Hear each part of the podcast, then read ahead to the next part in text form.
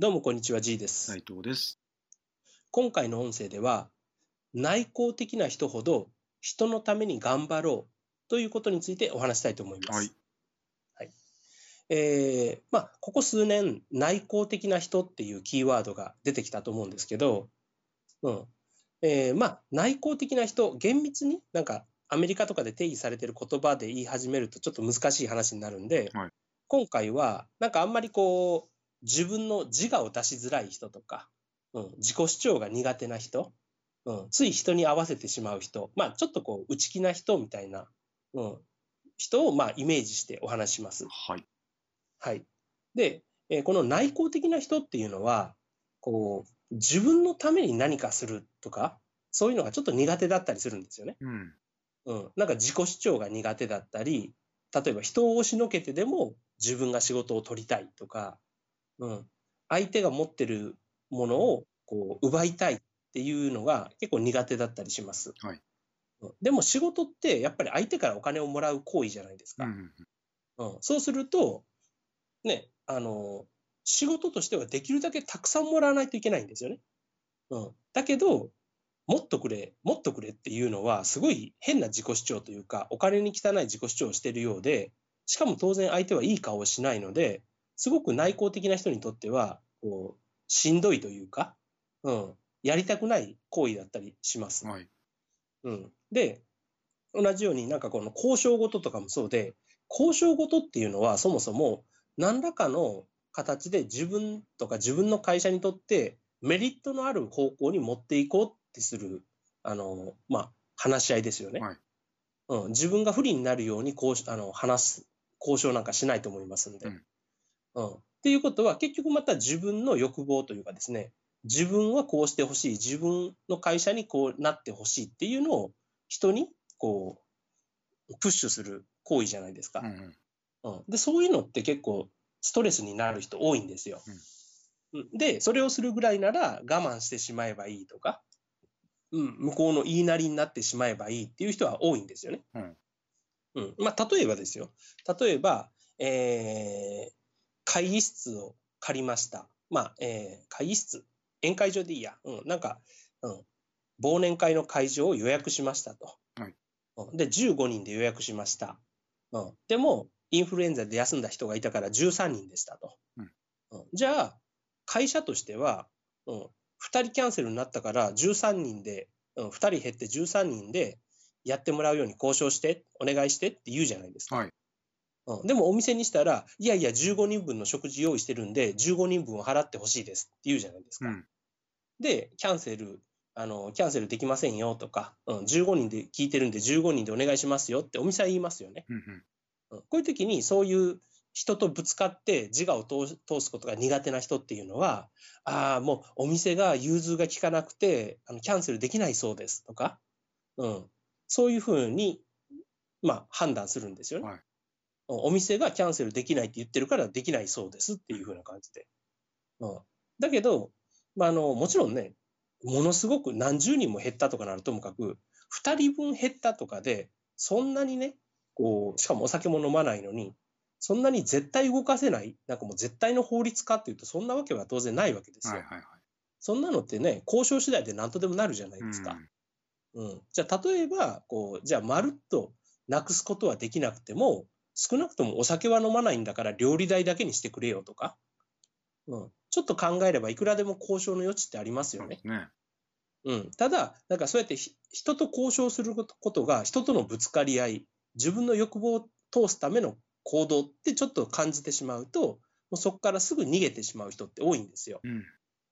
でも、まあ会社にしてみれば、あいつは、あいつこそ融通が利かないし、交渉もしてこないし、どうしようもねえなっていう判断をすごいされるんですよねな。るほど。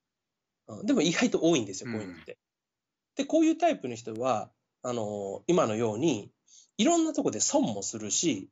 自分が本来取れるはずだったものも取れないし、っていうか、そもそも取りに行くことに、あの、負い目を感じてしまうんで、うん。結局、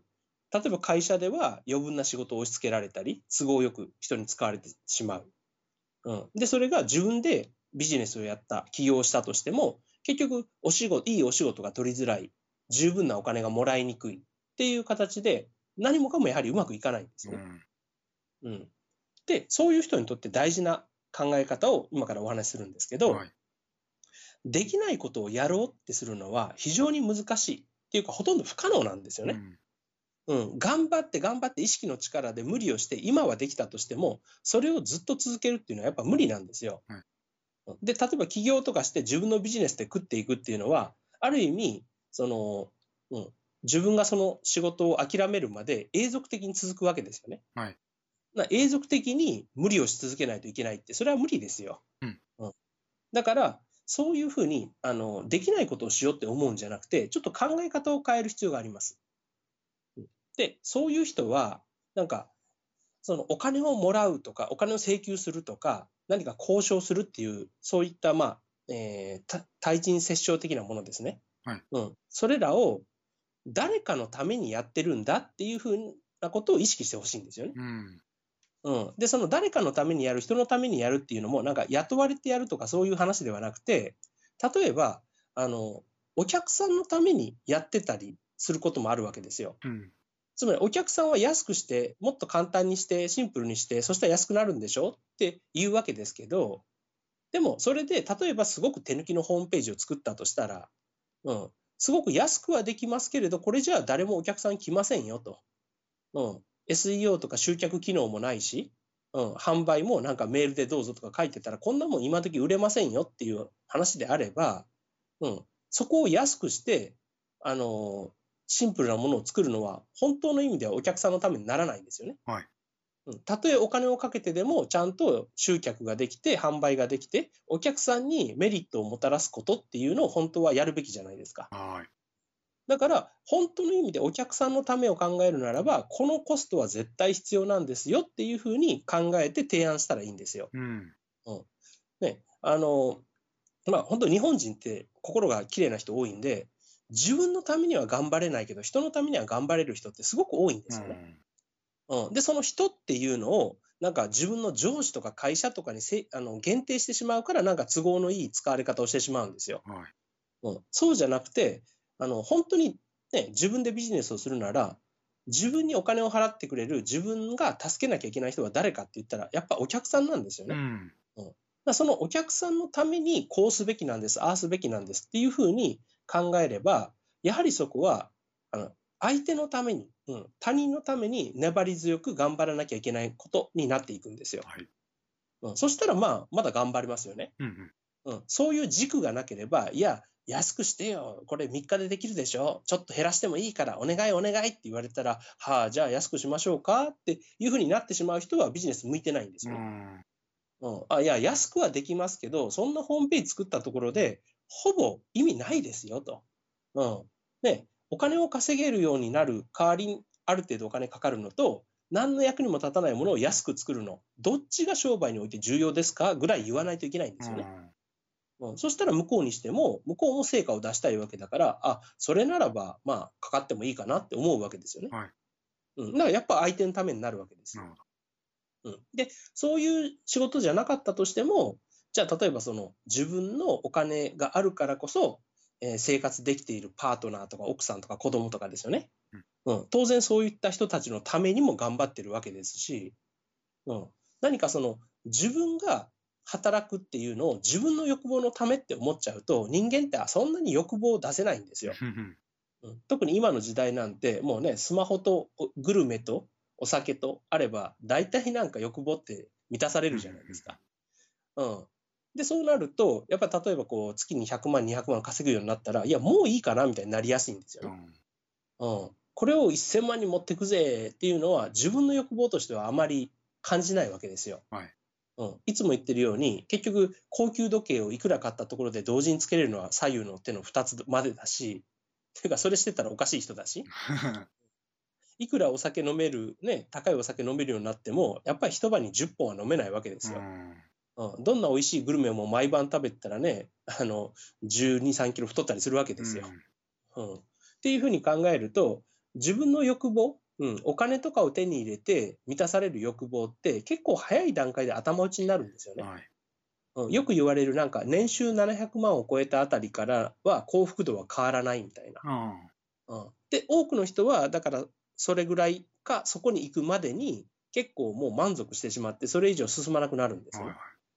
うん、で、まあ、それはそれで悪いことではないんですけれど、やはり余裕のない状態っていうのは、何か一つこけた瞬間に、あの、ゼロとかマイナスになってしまうんで、やはり多少の成長志向でいた方がいいんですよ。はい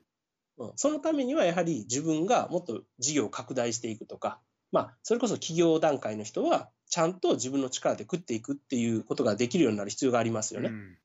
うん、そのためには、今のように自分がちゃんと自己主張をして、いただくものはいただかないといけない。うん、そのために、でも自分を、自分の欲望って思うと行動できないんであれば、誰かのためにやってるんだ、相手のためにやってるんだっていうふうに考えることがすごく重要だっていうことです。はい。はい。あの、今本当、まあ私のブログとか見に来てくれてる方って、そういう人間関係のな悩みを持っていたり、なんか人にね、こう、圧をかけられて動いている人って多いと思うんですよね。で、圧をかけてる側は大体美味しい思いをしてるんですよ。うんうん、で、圧をかけられてる側っていうのはすごくいい人なのになんか割り食ってることが多いんですよね、世の中って